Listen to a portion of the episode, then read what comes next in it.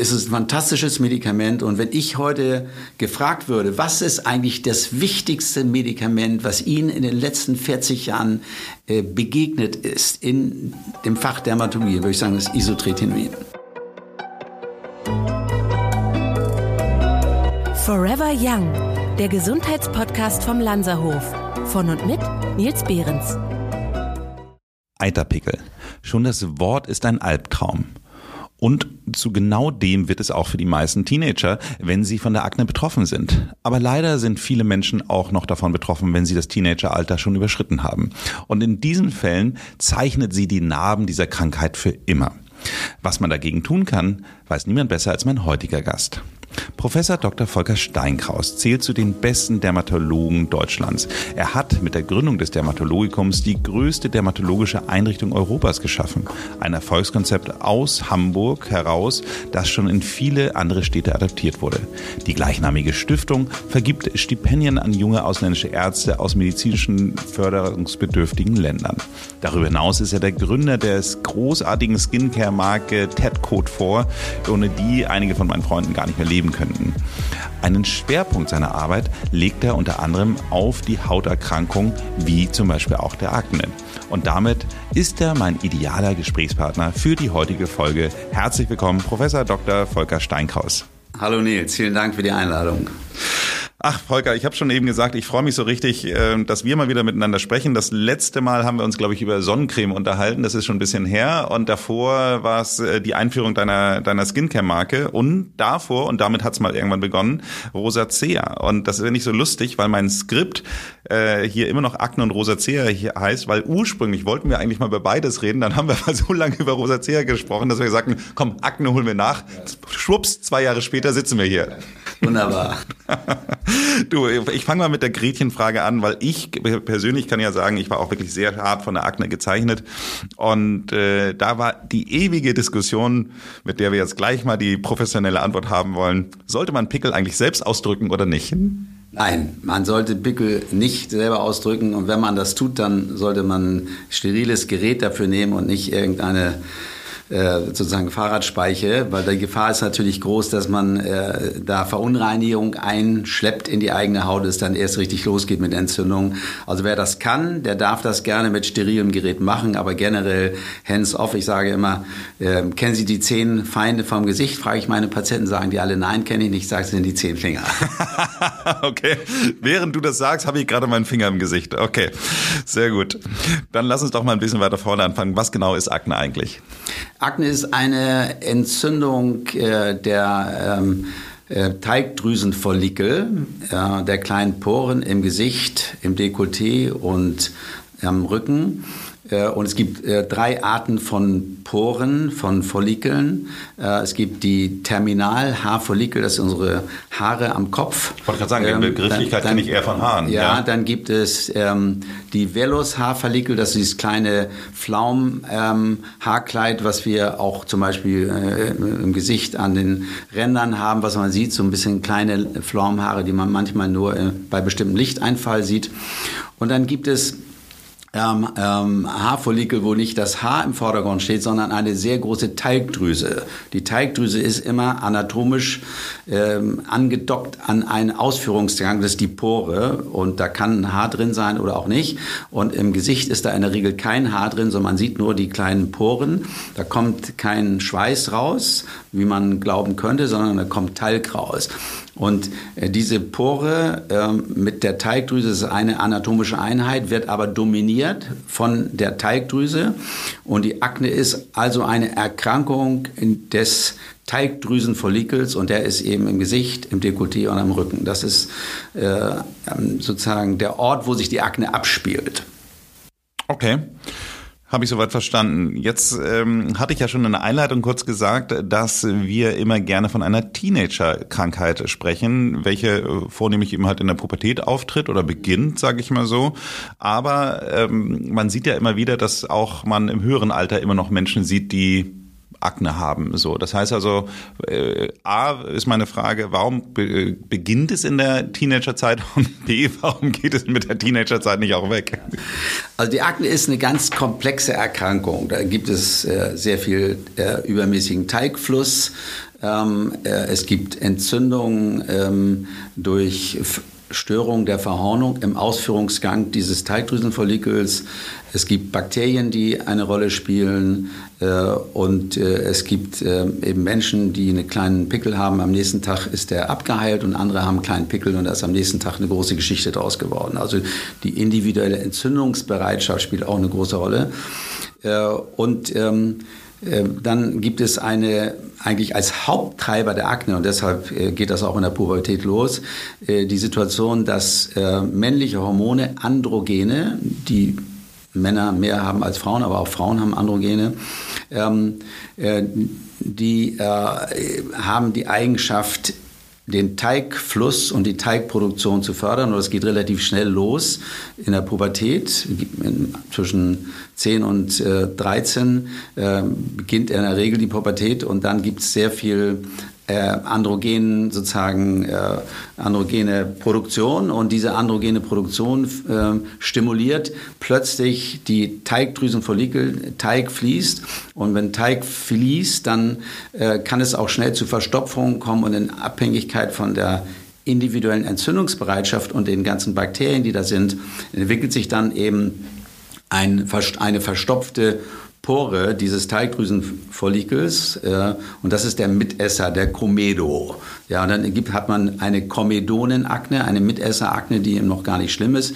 Das sind entweder diese kleinen schwarzen Punkte, die man sieht, diese Blackheads. Normalerweise häufig äh, auf der Nase. Oder sie sind geschlossen, dann sind es nur so kleine äh, helle, hautfarbene, weißliche ähm, Komedonen, äh, Mitesser. Äh, und diese Komedonen, die können auch gerne platzen. Da sind dann Bakterien im Spiel, Enzyme, äh, Lipasen. Und ähm, äh, dann, ähm, wenn die platzen, gibt es eine Entzündung, weil dann gerät Talg oder der Inhalt der Pore, der eigentlich nur in diesem Ausführungsgang sein soll, plötzlich in die Haut, wo sie eigentlich sein, wo, wo der Teig eigentlich gar nicht sein soll. Dann gibt es eine Fremdkörperreaktion, dann kommen viele äh, Entzündungszellen äh, und äh, wandern dort ein und versuchen diese äh, sozusagen diesen rupturierten, diesen geplatzten Teigdrüsenfollikel zu bekämpfen, weil die sehen, der Teig, der gehört da nicht hin. Und dann gibt's äh, in Abhängigkeit von der Menge der Entzündungszellen zum Beispiel Eiterstippchen, das ist ja nichts anderes als sogenannte neutrophile Granulozyten, das ist eine bestimmte Entzündungszellart, die dann en masse plötzlich dort einwandert und dieses typische Eiterstippchen macht, äh, von dem du eingangs sprachst. Und äh, dann äh, gibt's eben ein buntes Bild von Mitessern, Eiterstippchen, kleinen roten Punkten, manchmal auch größeren Zysten. Also die Akne ist klinisch, vom, wenn man sie anguckt, ein sehr heterogenes Krankheitsbild. Man sieht ganz viele unterschiedliche kleine Veränderungen, die zusammenspielen und dann typischerweise auch in der Mitte des Gesichts, also an der Nase oder auch an der Stirn, am Kinn auftreten, gar nicht so sehr in der Schläfenregion, weil wir da nicht so viele Teigdrüsenfollikel haben, mhm. sondern in der T-Zone, das ist also Stirn, äh, Nase und Kinn, da gibt es eben mehr Teigdrüsenfollikel, deshalb ist die Akne häufig auch in der Gesichtsmitte, aber die kann natürlich an jeder Stelle sein. Ich war da auch sehr, ich war da sehr divers aufgestellt, ich das überall. Ja, Akne, äh, ja, aber die, wie gesagt, an der, an der, Kopfhaut äh, kann man auch eine Akne haben, aber es ist eher selten, weil da eben keine Teigdrüsenfollikel sind, sondern diese eingangs äh, besprochenen Terminalhaarfollikel. Da steht das Haar im Vordergrund und nicht in der Teigdrüse. Im Gesicht steht die Teigdrüse im Vordergrund und nicht das Haar. Und ähm, äh, das ist eben ein sehr buntes Bild, was dann entsteht, was also durch Androgene getrieben wird und dann eben zu Beginn der Pubertät auch ähm, Fahrt aufnimmt und beim einen mehr, beim anderen weniger. Und dann gibt es eben auch Familiengeschichten, wo die, der Vater schon eine starke Akne hat, also die genetische Disposition, die Veranlagung spielt auch eine große Rolle.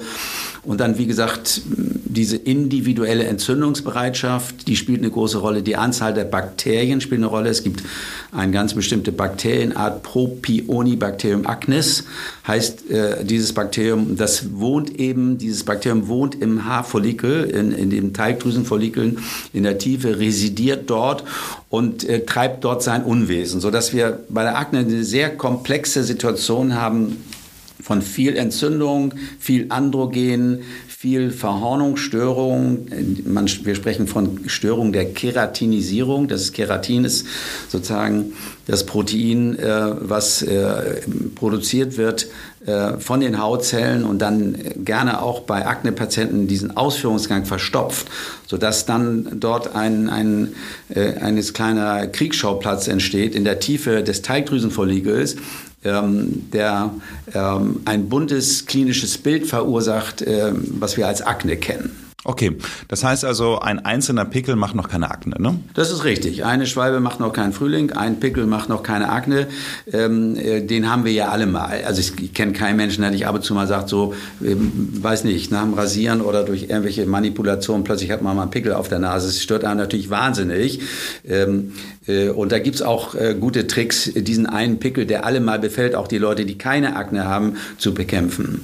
Wir haben ja ganz zum Schluss immer die letzte Frage ist immer nochmal Tipps für unsere HörerInnen. Das heißt also, den Tipp, den äh, werde ich mir auf jeden Fall aufschreiben. Der kommt jetzt ganz zum Schluss, damit die Leute dranbleiben. Aber ich komme nochmal drauf zurück. Ich habe jetzt verstanden, dass natürlich der in erster Linie der Hormonschub da in der Pubertät eben halt eine große Auswirkung gibt. So, dann sagtest du, die, die, der Teig will raus und dann verstopft es und entzündet sich.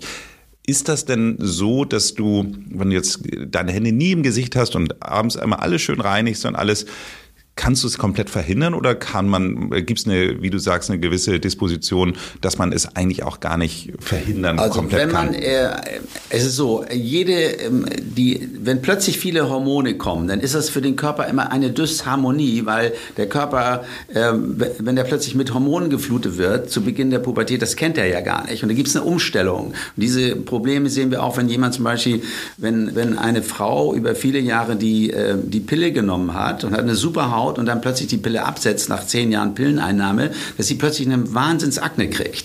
Weil es, also was die Haut muss immer mit diesen Umstellungsreaktionen zurechtkommen. Und wenn plötzlich viel Androgene kommen, ist auch eine Umstellung, äh, ist Reaktion. Und sonst könnte man sagen, später hat man ja auch Androgene. Wieso hat man denn später keine Akne mehr? Weil die Haut findet natürlich ihre neue Balance mit den Androgenen. Aber zu Anfang hat sie diese Balance noch nicht. Und dann kommt es, wenn man also eine starke Neigung hat zur Akne, und das ist ja familiär, tritt das ja äh, dann auch gehäuft auf, ähm, dann entwickelt man eben eine Akne. Also man kann, wenn jemand zur Akne neigt, das Entstehen der Akne nicht verhindern. Dann müsste man sozusagen proaktiv daran gehen und schon mit ähm, starken Medikamenten eingreifen, bevor man überhaupt was hat. Das macht man ja nicht. Man behandelt ja jemand nach Klinik. Man guckt sich das an und wenn man das Gefühl hat, man kriegt das durch einfache desinfizierende äh, Maßnahmen, gute, eine gute äh, Hautreinigung durchzuführen und vielleicht ein bisschen lokales Aknemittel kriegt man nicht in den Griff, dann ähm, dreht man ja richtig auf. Und ich bin gehört zu den Leuten,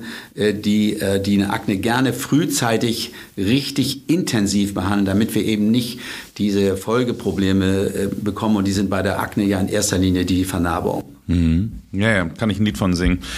Aber darf ich nochmal fragen, du hast es zwar jetzt gerade schon gesagt, du gehst lieber dann relativ früh ähm, richtig dran, aber nichtsdestotrotz ist meine Frage, könnte die Akne auch von alleine heilen? Ja, ähm, wie, so, wie die meisten Krankheiten gibt es äh, auch bei der Akne eine hohe Selbstheilungstendenz und äh, äh, wenn man jetzt gar nichts macht, dann heilt die Akne natürlich in den meisten Fällen auch irgendwann ab. Aber es gibt natürlich noch 50-jährige Männer, die immer noch eine starke Akne haben, aber das ist eher selten der Fall. Also die Akne heilt in der Regel auch von alleine, aber es dauert Jahre und das ist natürlich ein äh, sozusagen sehr mühsamer, beschwerlicher Weg, weil die Akne zu ertragen, auch für einen jungen Menschen, der sich noch nicht so richtig gefunden hat.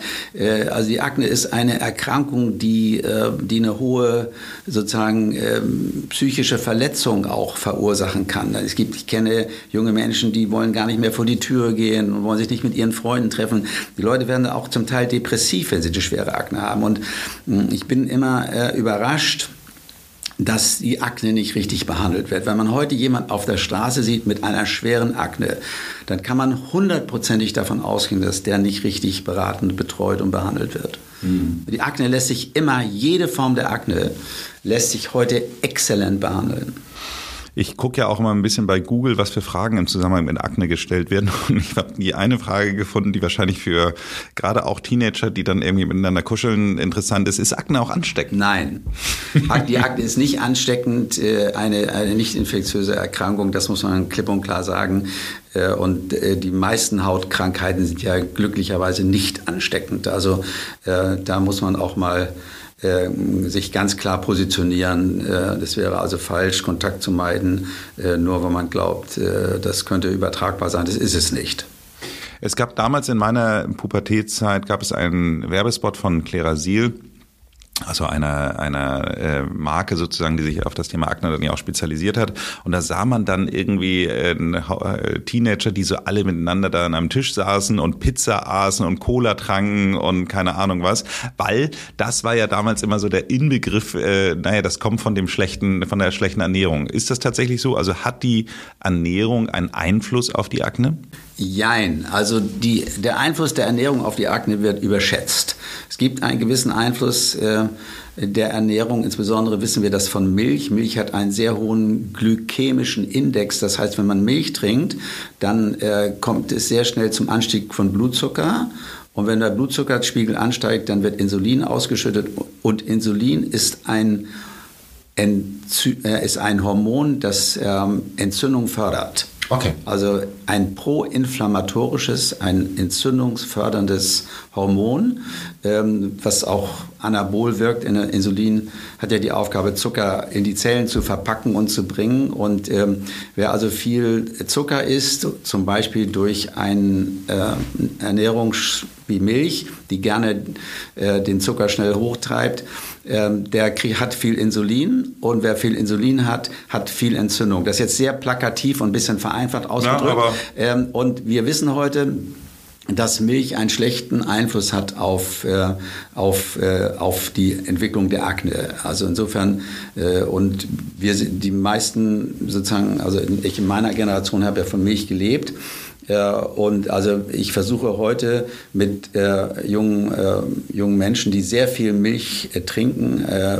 versuche ich die so ein bisschen zu sensibilisieren, dass sie da die Kirche im Dorf lassen. So ein bisschen Milch morgens zum Müsli und so, okay. Aber es gibt auch Leute, die sich von Milch ernähren. Ja, also, das war das einzige das Getränk, was es ja, bei mir auf dem Schulhof gab. So, wenn man jetzt mit, mit äh, bei Schokolade habe ich auch das Gefühl, aus meiner Erfahrung, dass wer viel Schokolade ist, dass man schon mal dann am nächsten Tag gerne den einen oder anderen Pickel hat. Aber generell zu sagen, Süßigkeiten und Coca-Cola machen Akne, das ist falsch. Also der Einfluss der Ernährung auf die Akne wird übertrieben. Und es ist auch interessant, dass Menschen aus unterschiedlichen Kontinenten, die sich völlig anders ernähren, ja, äh, also die Akne gibt es überall, aber die gibt es in unseren westlichen Ländern, die, ähm, die sich ähm, sozusagen ähm, äh, gerne auch süß ernähren, ist die, ist die Akne eben häufiger. Also das wissen wir. Und interessant ist, dass es ganz bestimmte Naturvölker gibt, zum Beispiel in Papua-Neuguinea, da ist die Akne unbekannt. Mhm. Es gibt also dort in der Pubertät keine Akne. Also insofern gibt es sicherlich irgendwo auch genetische und ernährungsbedingte Einflüsse. Trotzdem meine ich, dass der Einfluss Ernährung überschätzt wird.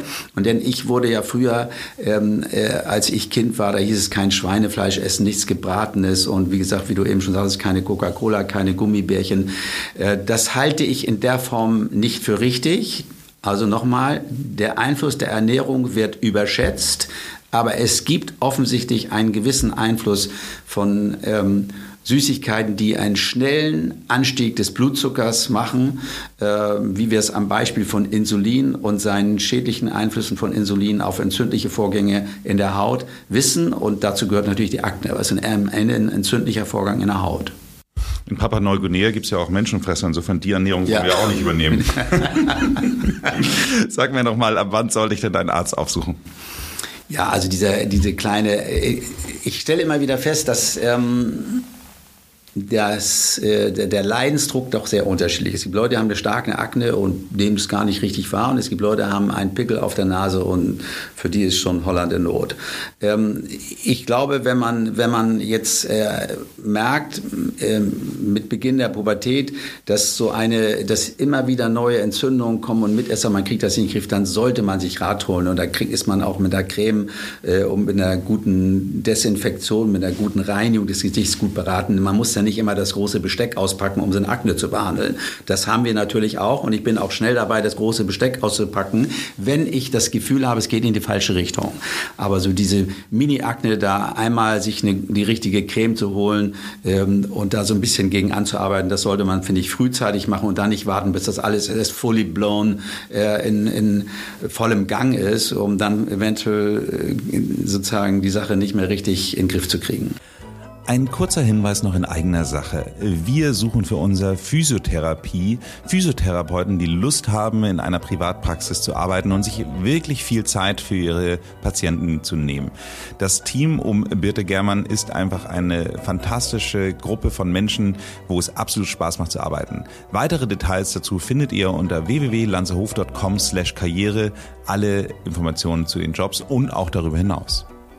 Du hattest jetzt von der Behandlung her gerade gestartet und sagtest, okay, einfach mal vernünftig äh, reinigen, desinfizieren und äh, dann vielleicht auch eine entsprechende Creme äh, zur Behandlung machen. Was wären denn so die nächsten Eskalationsstufen? Also ich würde, ich würde mit bei, bei der kleinen, unkomplizierten Pubertätsakne würde ich anfangen mit einer guten Reinigung, mit der, zum Beispiel in der Seife oder auch mit Benzylperoxid gibt es auch in Reinigungsformen. Das ist so ein Renner, der dieses Benzylperoxid BPO, das ist eigentlich äh, aus der Akne-Therapie für uns nicht wegzudenken. Ähm, also mit leichten reinigenden Maßnahmen und äh, zum Beispiel einem Wirkstoff Acelainsäure, das gibt es in Gel- und Cremeform, das ist so für die jugendliche Akne unkompliziert, ist nicht so der Oberburner, was die Effektivität anbetrifft, aber die leichte Akne ist damit hervorragend zu kontrollieren. Und wenn das nicht funktioniert, dann äh, würde ich sehr früh schon äh, mit äh, Vitamin A-haltigen Substanzen an die Haut gehen. Vitamin A ist ja so ein Alleskönner für die Haut. Vitamin A äh, äh, sozusagen öffnet die ähm, ähm, ähm, Teigdrüsenfollikel, sodass dieser verstopfte Teig besser abfließen kann, macht also ein leichtes Peeling. Retinol ist doch auch Vitamin A, oder? Vitamin A, Retinol ist reines Vitamin A. Ja, und wir nehmen äh, in der Regel nicht Vitamin A, reines Vitamin A, sondern in dem Fall nehmen wir Vitamin A-Säure. Tretinoin heißt der Wirkstoff. Oh, das ist gerade in den USA sehr innen gegen Falkenbehandlung auch. Richtig. Wenn man auch mit Vitamin A behandelt, äh, dann ist es so, dass Retinol wird ähm, in der Haut verstoffwechselt zu Retinaldehyd und Retinaldehyd wird weiter verstoffwechselt zu äh, Vitamin A-Säure, zu Tretinoin. Und Tretinoin ist auch ähm, der aktive Wirkstoff äh, ähm, und hat eben sehr viele unterschiedliche Wirkqualitäten. Also peelt die Haut, er hält die Haut ein bisschen auf, wirkt ein bisschen gegen den übermäßigen Teigfluss, wirkt ein bisschen antientzündlich, obwohl es zu Beginn gerne ein bisschen reizen kann. Das wird häufig falsch gemacht. Wenn man mit Vitamin A-Präparaten arbeitet, dann werden die häufig zu schnell eingesetzt. Man muss das immer so ein bisschen einschleichen, damit es keine Irritation an der Haut gibt. Und last not least ähm, verbessern die auch die Kollagenstruktur und äh, erhöhen die Kollagendichte und deshalb wird es eben auch als Antifaltenmittel eingesetzt mit, mit großem Erfolg in der richtigen Konzentration und das ist auch der Grund, weshalb man Retinol ist eigentlich so der All-Time-Hero in der Dermatologie, der Lokaltherapie. Mit seinen Unterschieden gibt es viele unterschiedliche Substanzen, aber äh, ist eigentlich mal entdeckt worden über die Akne-Therapie. Denn äh, diese ganze Antifaltenwirkung ist mal entdeckt worden 1983 von einem äh, Argentinier, der erkannt hat, wenn er bei, es gibt alte Männer, die haben häufig, äh, wenn sie viel rauchen und viel in der Sonne waren, so eine Akne in der, in der, in der ähm, Region, in der seitlichen Gesichtsregion. Ähm, nennt man Morbus Favre Racucho. Und das hat dieser argentinische Arzt 1983 behandelt mit Vitamin A, hat diese akneartigen Veränderungen äh, bessern können und hat dann beobachtet, dass ähm, sich ähm, die äh, Gesichtshaut auch bessert und glättet und die Leute jünger aussehen. Und das ist dann aufgegriffen von einem gewissen Albert Klickman in Philadelphia. Der hat das dann 1986 im American Journal of Dermatology, äh, Academy of Dermatology publiziert. Und dann hat eine weitere amerikanische Arbeitsgruppe Voorhees in Michigan das ab 88 sehr äh, sozusagen intensiv bearbeitet, äh, publiziert im Journal of the American Medical Association, im JAMA. Und dann ähm, nahm das eigentlich weltweit Fahrt auf, dass man erkannt hat, dass Retinol beziehungsweise Vitamin A-Säure, das ist ja ein sozusagen ein weiterer, äh, der aktive Metabolit, der aktive Wirkstoff vom Retinol, dass das eben Kollagen fördert. Und dann hat man eben dieses, diese ganzen Vitamin A-Präparate immer weiter entwickelt, weil man gesehen hat, die haben tolle, viele unterschiedliche Wirkqualitäten ähm, äh, ähm, für und auf der Haut. Und äh, aus der Therapie der Akne ist, äh, ist Vitamin A und dieser ganze Formenkreis um Vitamin A herum, wir sprechen von Retinoiden, Oid heißt so ähnlich wie mhm. Retinol, Retinoid. Das sind diese ganzen Stoffe, die alle irgendwie an Retinol, an Vitamin A angegliedert sind mit leichten Veränderungen am Molekül. Das sind die Retinoide und Retinoide sind heute äh, mit die wichtigste, äh, also eine Substanz für uns, sowohl intern als auch extern. Also man kann das auch in Form von Tabletten nehmen. Mhm.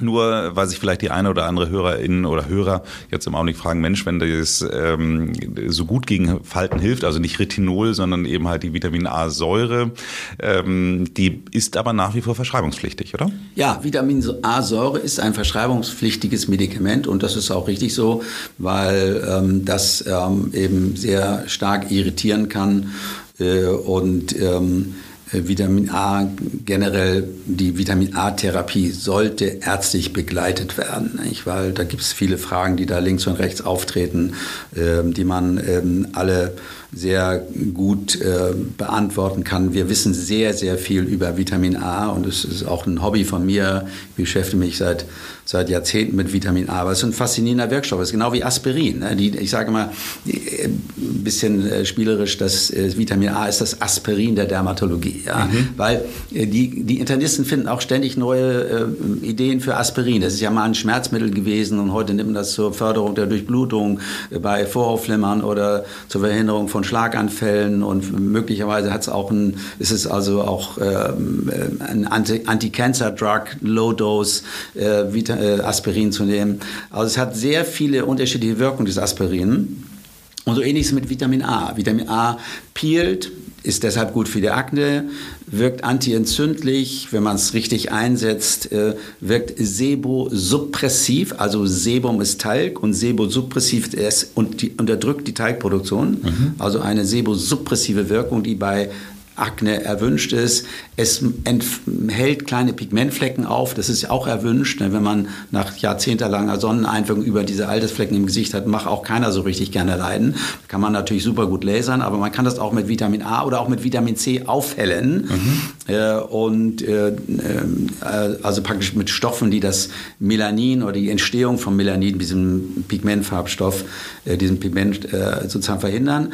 Und ähm, insofern fasziniert mich die Wirkung von Vitamin A, wird auch in der Onkologie gegen Leukämien eingesetzt, Vitamin A. Da gibt es auch äh, Vitamin A-Abkömmlinge. Also Vitamin A ist eine sehr starke Substanz, äh, die wir zur Verfügung haben, ähm, die bei richtiger Dosierung eben sensationell ist, weil es auch so Zellverbände schützt, hat auch eine gewisse protektive, eine schützende Wirkung. Ähm, äh, also man könnte zum Beispiel auch, wenn man viel in der Sonne ist, äh, abends eine Vitamin A ähm, äh, Creme nehmen oder ein Vitamin A Serum und damit auch eine gewisse Regeneration fördern. Also hat ganz viele Wirkungen, aber heute ist das Thema natürlich die Akne und für die Akne-Therapie ist es nicht wegzudenken, weil es eben äh, peelt und, ähm, und auch den Teigfluss ein bisschen unterdrückt oder die Teigproduktion. Das wollen wir ja. Ich muss ja sagen, als du sagtest, das wird auch vererbt, äh, war ich so ein bisschen, habe ich mich erwischt gefühlt, weil meine Tochter hat auch sehr dann unter der Akne gelitten und dann kam natürlich diese Allzweckwaffe Vitamin A, aber nicht von außen, sondern von innen. Lass uns doch darauf mal eingehen. Ja, also es gibt ein äh, Medikament, das ist wirklich ein Meilenstein in der Dermatologie, diese Entwicklung des Medikaments. Es ist ungefähr vor 35 Jahren auf den Markt gekommen. Ähm, das heißt Isotretinoin, das ist quasi Vitamin A-Säure ein minimal verändert. Das Tretinoin, die Vitamin A-Säure, die, über die wir eben schon lokal gesprochen haben, minimal äh, wirklich nur eine klitzekleine Veränderung am Molekül. Daraus entsteht das Isotretinoin. Ähm, und das ist eine, ja, ein, wirklich ein Durchbruch in der Aknetherapie. Also, äh, weil wenn man das Medikament rechtzeitig einsetzt, dann kann man heute die Akne heilen. Und das ist was ganz Besonderes. Man kann sie nicht bessern, sondern man kann sie heilen. So als wenn man nie eine Akne gehabt hätte. Auch die schwere Akne. Also ich habe viele äh, junge Leute, die zu mir kommen, ähm, mit einer schweren Akne, wo ich sage, um Gottes Willen, warum nimmst du nicht seit ein oder zwei Jahren schon Isotretinoin? Ja, mein Doktor, der hat mir dann irgendwie immer Cremes verschrieben und sage, das, also ich bin der Meinung, dass die meisten viel zu lange warten, bis sie Isotretinoin einsetzen. Ich habe in meinem Leben mal nachgerechnet, ich habe ungefähr 100.000 Menschen mit Isotretinoin behandelt. What? Äh, und äh, äh Viele Ärzte schreiben das, glaube ich, äh, weiß nicht, ein, zwei Mal die Woche auf. Ich schreibe das am Tag 20 Mal auf, weil wir natürlich eine sehr sehr viele Akne-Patienten haben, sehr, sehr viele. Und bei uns im Haus ist das eine Standardtherapie. Und es gibt eben bei diesem Medikament, und deshalb muss man jemanden, mit dem man, dem man dieses Medikament gibt, äh, sehr eng führen. Wir müssen also alle vier Wochen kommen, muss alle vier Wochen eine Blutabnahme machen, man muss sehr genau äh, sozusagen die Therapie besprechen, weil es gibt eben einen, eine Einschränkung bei diesem Isotretinoin. Man darf während man es nimmt, nicht schwanger werden. Und das ist bei einer jungen Frau, Anfang 20, die vielleicht sozusagen die Familienplanung schon im, im, Hinterkopf hat, eben ein wahnsinnig wichtiges Thema. Wenn man mit diesem Medikament schwanger wird, muss man die Schwangerschaft abbrechen. Weil Vitamin A, man... Ähm, ja, ähm, darf man eben in der Schwangerschaft deshalb nicht nehmen, weil es embryotoxisch ist. Das heißt, ein Embryo, der heranwächst, darf nicht mit Vitaminen geflutet werden und insbesondere nicht mit Vitamin A, weil es dann zu einer fehlerhaften Organanlage kommt. Wir sagen auch, dass das Medikament teratogen ist. Und ähm, wenn also gewährleistet ist, dass eine wirklich wasserdichte Schwangerschaftsverhütung durchgeführt wird, dann spricht auch nichts dagegen, äh, dagegen einer jungen Frau dieses Medikament zu geben, weil auch junge Frauen haben teilweise sehr, sehr starke Akneformen und äh, auch bei der Rosatia, das hat, ist jetzt nicht heutiges Thema, die Rosatia ist auch eine Erkrankung, die Akne ähnlich ist. Eine ganz andere Erkrankung, aber Akne ähnlich. Und auch diese ähm, fulminant ablaufende Rosatia, die manchmal über Nacht kommt und schwerste Entzündung im Gesicht macht, kann man exzellent mit Isotretinoin behandeln. Also wenn man jemanden gut berät, dann kann man ihm ähm, sozusagen die Angst nehmen, weil die Leute lesen im Internet und sagen, oh Gott, oh Gott, das darf ja, nicht nehmen. Auch so Depressionen werden häufig auch Ja, es ist richtig. Es steht äh, äh, im Beipackzettel, dass das die Stimmungslage äh, in Richtung Depression verändern kann. Ich beobachte bei meinen Tausenden von Patienten, dass es eine wirklich ganz, ganz, ganz große Rarität ist und viele Leute sind auch depressiv, weil sie eine Akne haben. Nicht? Also wenn jemand eine schwere Akne hat, macht das auch depressiv und äh, es nehmen natürlich viele Leute äh, auch Antidepressiva, viele auch teils junge Leute, äh, bin ich immer wieder erstaunt und dann mache ich so, wenn ich dann Isotretinoin verordne, telefoniere ich immer mit einmal mit dem behandelnden äh, Neurologen oder Psychiater und sage, ist es okay für Sie, wenn ich das verordne? Und der in der Regel wird das also ähm, immer ähm, ähm, dann auch bejaht, dass es in Ordnung ist. Und ich habe bei den vielen jungen Leuten, die eine depressive Stimmungslage hatten, äh, immer erlebt, dass die Isotretinoin-Therapie das nicht verschlechtert, sondern immer auch bessert. Ich schleiche mich dann so ein bisschen rein. Ich gebe dann nicht gleich eine volle Pulle, dass man äh, mit hochdosiert einsteigt, sondern nimm eine niedrige Dosis und äh, sag, komm, wir treffen uns mal in 14 Tagen, schon mal wieder nicht erst in vier Wochen. Und wenn die niedrige Dosis verträgst, dann äh, gehen wir, schleifen wir uns ganz langsam an die Dosis ran, die wir eigentlich haben wollen, damit wir schnell ins therapeutische Fenster kommen, wo die Akne dann wirklich auch gut anspricht. Äh, und ich kann sagen, ich habe bei den äh, über 100.000 Patienten, die ich in den letzten 30, äh, 40 Jahren behandelt habe, gibt es nicht einen einzigen, wo ich hinterher sage, Mensch, hätte man das mal nicht gemacht, jetzt hat er irgendwie komische Nebenwirkungen und so weiter. Ist, und man muss die Patienten, die Isotretinoin kriegen, muss man gut führen, engmaschig führen, für die erreichbar sein. Ich sage, wenn irgendeine komische Frage auftritt, kommen sie sofort. Ähm, äh, und es gibt natürlich, wenn man den Beipackzettel von Isotretinoin liest, dann denkt man, jetzt soll man umgebracht werden. Ja. Aber so sind Beipackzettel eben häufig geschrieben.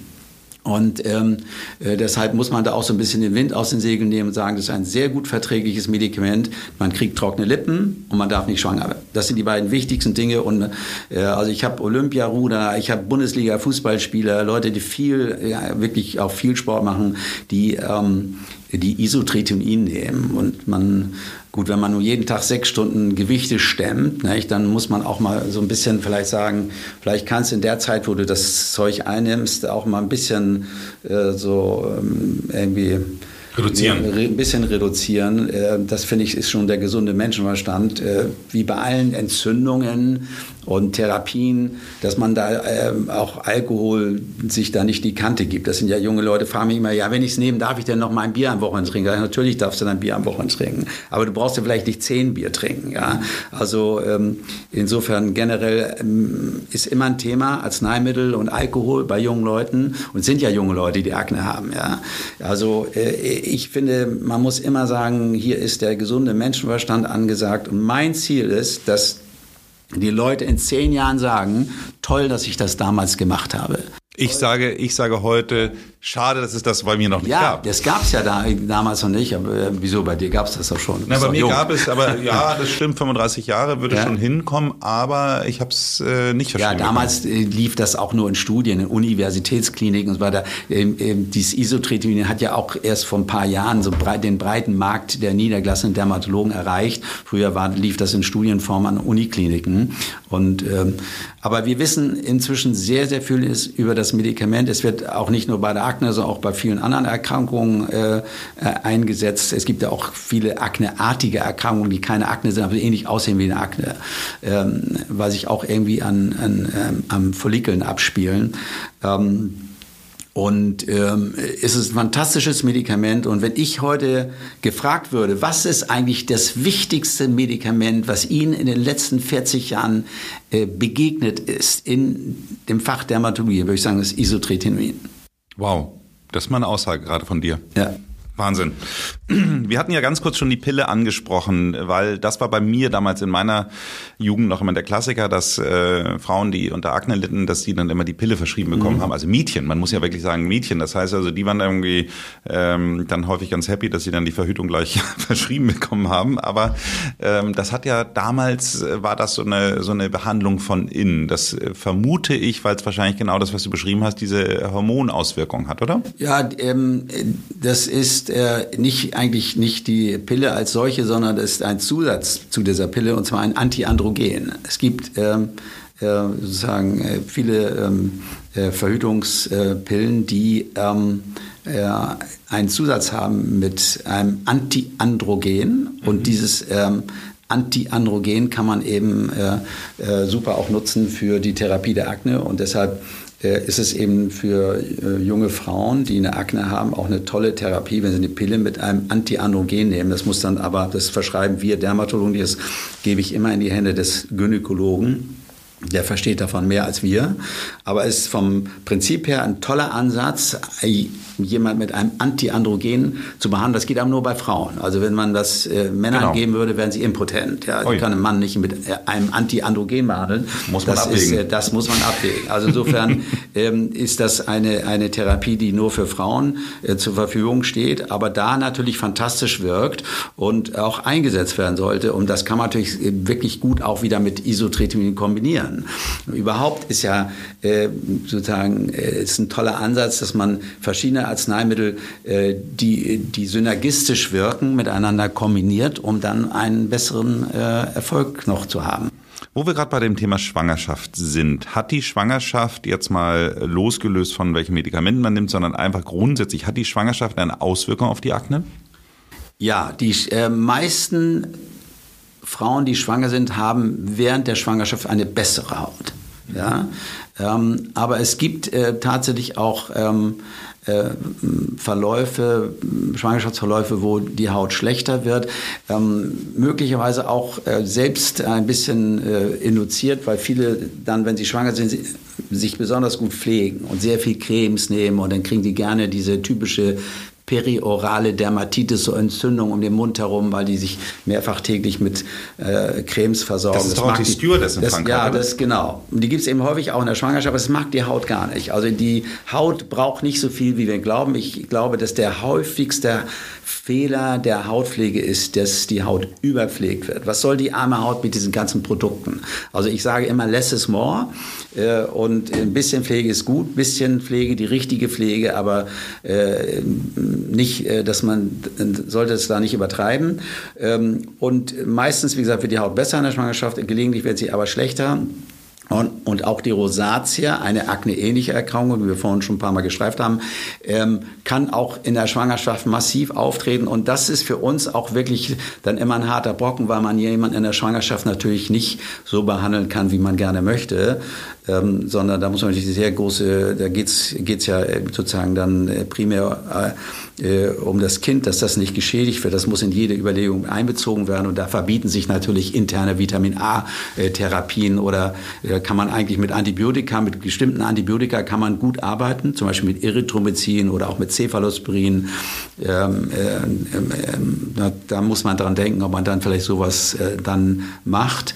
Äh, aber es gibt äh, auch da bei der Aknetherapie viele Dinge, die man während der Schwangerschaft einsetzen darf. Zum Beispiel Acelainsäure darf man einsetzen, Benzylperoxid darf man einsetzen. Also wir haben da auch so ein kleines äh, Arsenal an Arzneimitteln, womit man es relativ gut kriegt. Und der das ist ja auch ein relativ, das sind ein paar Monate, ja. Und ähm, ich ähm, stelle immer mit Freude fest, dass äh, viele Frauen wirklich sehr stringent sind und gerade in der Schwangerschaft, es geht eigentlich nur ums Kind und wenn ich jetzt ein bisschen Akne habe, ja, das ist jetzt nicht schön, aber dann ist es so.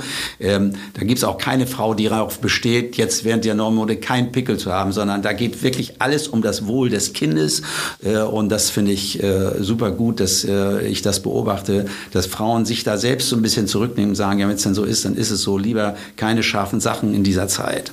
Das Benzylperoxid, glaube ich, gab es zu meiner Jugend auch schon. Das ist doch das, was immer alles entfärbt, oder? Richtig. Benzylperoxid, wer so ein schwarzes T-Shirt trägt, der kann sich gleich neues kaufen. Genau. Benzylperoxid bleicht natürlich, ist, ist äh, äh, sozusagen ähm, ein, ein hervorragendes Desinfektionsmittel und ähm, hilft auch bei diesen Keratinisierungsstörungen im Teigdrüsenfollikel. Äh, also ist eigentlich auch in Kombination mit Antibiotika gibt es tolle Cremes, die sowohl dieses BPO, Benzoylperoxid, als auch ein Antibiotikum enthalten, nicht wegzudenken. Also Ganz wichtige Substanz, bleicht aber und macht, muss man jetzt hier einmal sagen, macht manchmal mega Allergien. Ne? Also es kann sein, äh, dass äh, jemand das BPO, das Benzylperoxid nimmt und dann ein rotes, geschwollenes Gesicht hat.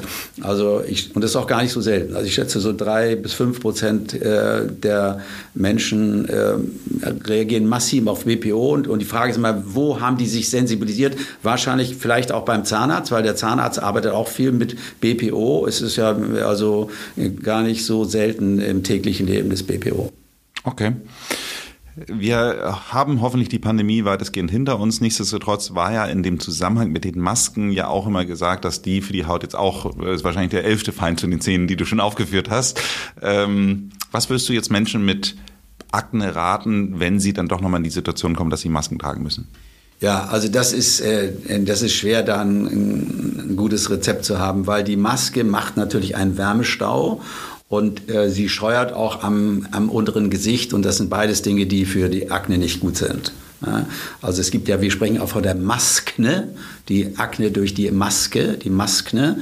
Ähm, und ähm, das ist äh, ähm, eigentlich nur ähm, zu bewältigen oder äh, zu bessern, wenn man eben äh, so wie es geht die Maske absetzt. Also man muss ja, zu Hause trägt man sie glücklicherweise nicht. Da hat man ja schon mal äh, die Hälfte oder drei Viertel des Tages, wo man darauf verzichten kann. Dann muss man das auf wenige Stunden reduzieren. Da gibt es keinen guten Tipp, weil die Maske erhöht die Temperatur an der Haut an der Stelle das äh, ist auch nicht immer förderlich. Sie scheuert und man schwitzt manchmal so ein bisschen unter der Maske.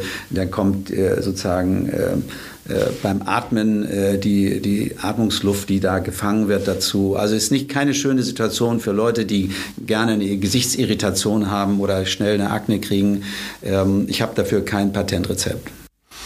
Wenn wir soweit durch wären mit der Aknebehandlung, würde ich gerne jetzt mal auf die Folgen der Akne, sprich die Akne-Narben mal kurz eingehen. Ähm wird man die wieder los? Ja, die wird man äh, vielleicht nicht immer komplett los, aber man wird sie wieder los und es gibt immer bessere Behandlungen der äh, Narben ähm, äh, und äh, man sollte damit erst beginnen, wenn die Akne Schnee von gestern ist. Das heißt, die Akne muss einmal richtig ausgeheilt sein, bevor man in die Narbenbehandlung einsteigt. Deshalb äh, ist es häufig so, dass jemand so Narben hat, aber die Akne geht auch noch so ein bisschen weiter. Dann mache ich immer erstmal am liebsten ein halbes Jahr Isotretinoin, damit wirklich Ruhe im Karton ist. Da darf kein Eiterpusteln kommen, während ich jemanden schleife oder, oder, oder piele oder mit irgendwelchen anderen Dingen behandle oder laser. Also die Akne sollte sicher ausbehandelt sein. Das sollte Schnee von gestern sein. Und dann kann man das nächste Kapitel eröffnen. Das heißt, dann gehen wir an die, an die Narbenbehandlung ran. Und da gibt es natürlich von bis. Äh, früher hat man sehr häufig mit so einer Diamantfräse geschliffen. Das ist eine tolle Therapie in der Hand desjenigen, der das beherrscht. Ja, heute wird dieses Schleifen eigentlich durch lasertechnologische Ansätze ähm, ersetzt. Ähm, äh, da gibt es einen Erbium-Laser oder ähm, ganz bestimmte ähm, CO2-Laser oder sogenannte Fraxel-Laser, die nur eine fraktionierte Lasertherapie machen. Die schießen so kleine Löcher rein in die Haut, glätten die Haut und dann gibt es auch so dieses Micro-Needling, dass man also mit so einem Roller, wo so viele kleine äh, Nadeln dran befestigt sind, unterschiedlicher Tiefe, äh, über die Haut geht. Und die Idee ist eigentlich immer, dass man die Haut anregen will, dass man Wundheilung machen will. Wenn wir die Haut leicht verletzen, wenn man die Haut leicht verletzt, dann reagiert die Haut mit Wundheilung. Und diese Wundheilung führt dazu, dass äh, das Bindegewebe, die Vernarbungen, die ja in der Lederhaut stattfinden, nicht in der Oberhaut, sondern in der Lederhaut, die Oberhaut hat ja nur 0,1 Millimeter, wird ständig erneuert und unter der Oberhaut, unter diesem Tischtuch ist dann der Tisch mhm. äh, mit den ganzen Kollagen und da äh, spielt sich die Narbenbildung ab und das möchte man sozusagen remodulieren. Wir sprechen von einem Remodeling, was immer stattfindet. Da wird immer Kollagen angebaut, Kollagen abgebaut. Ähm, äh, nichts ist statisch im Gewebe der Dermis. Und ähm, deshalb ähm, kann man da so ein bisschen Bewegung reinbringen, indem man kleine Löcher mit dem Laser reinschießt oder indem man diesen Microneedling macht äh, oder äh, indem man äh, gesagt, die Haut mechanisch, ich sage mal, ein bisschen ärgert. Mhm. Ja? Wenn man sie mechanisch ein bisschen ärgert, dann trägt man eins, äh, zum einen trägt man dann diese, äh, kriegt man ein bisschen Ruhe rein, weil man sie abträgt ähm, und dann erhofft man sich ein, ein eigene Wundheilungsvorgänge von der Haut die dazu führen, dass das Narbenbild sich bessert. Und das ähm, kann man heute, das muss man, ist auch keine Einmaltherapie. Früher war so dieses Fräsen mit der Diamantfräse war eine Einmaltherapie, aber heute ähm, macht man diese Lasertherapie, es sind mehrere Ansätze, immer mit einem Abstand von sechs, acht Wochen muss man es wiederholen, mehrfach. Und wir sehen äh, wirklich deutliche Besserungen mit diesen ganzen neuen Technologien.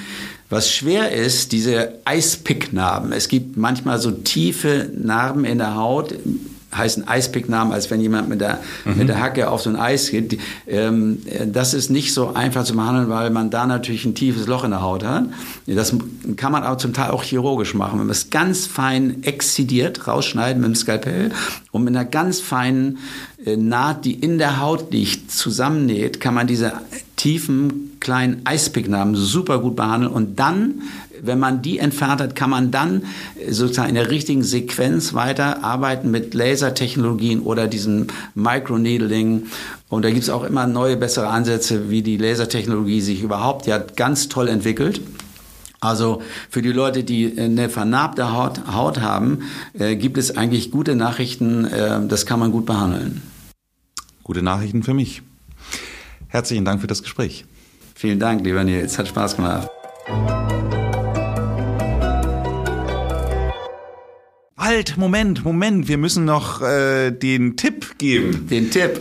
Den Tipp okay. haben wir vergessen. Ja, okay. Den Tipp. Ähm, ja, mein Tipp für diesen, für diesen äh, Pickel, den wir alle mal haben und der mega nervt, ist, dass man äh, da keine Creme oder sonst was hat, sondern dass man den austrocknet mit einem Zinkpuder. Und da gibt es, ähm, gibt es äh, in jeder Apotheke, kann man sich das erfragen, ein Zinkpuder, was äh, mit einem Antibiotikum äh, kombiniert ist, mit Erythromycin. Man kann also sich dieses äh, äh, Erythromycin mit dem Zinkpuder, das ist so ein kleiner Stift, das ähm, fügt man dann zusammen und damit betupft man diese Stelle, die man nicht haben will, zwei, drei Tage hintereinander. Das kann man also am besten macht man das über Nacht, ähm, aber nicht so viel Creme drauf machen, ja, also sondern äh, sondern wie gesagt ähm, Zenerit äh, äh, heißt das äh, und das ist lässt Zinkpuder und Erythromycin und das ist ich finde es hervorragend, äh, wende es seit Jahrzehnten an und es gehört eigentlich sozusagen ähm, so ein Must-have für jeden, der ab und zu mal so einen blöden Pickel hat. Wenn Ihnen diese Folge gefallen hat, dann hören Sie sich doch auch mal die Folge Nummer 67 an. Hier sprechen wir über die Rosacea mit Professor Dr. Volker Steinkraus. Und wir haben es ja in dieser Folge häufiger angesprochen, dass es da gewisse Ähnlichkeiten mit der Akne gibt. Abonnieren Sie diesen Podcast, damit Sie keine Folge verpassen. Ansonsten machen Sie es gut und bleiben Sie jung.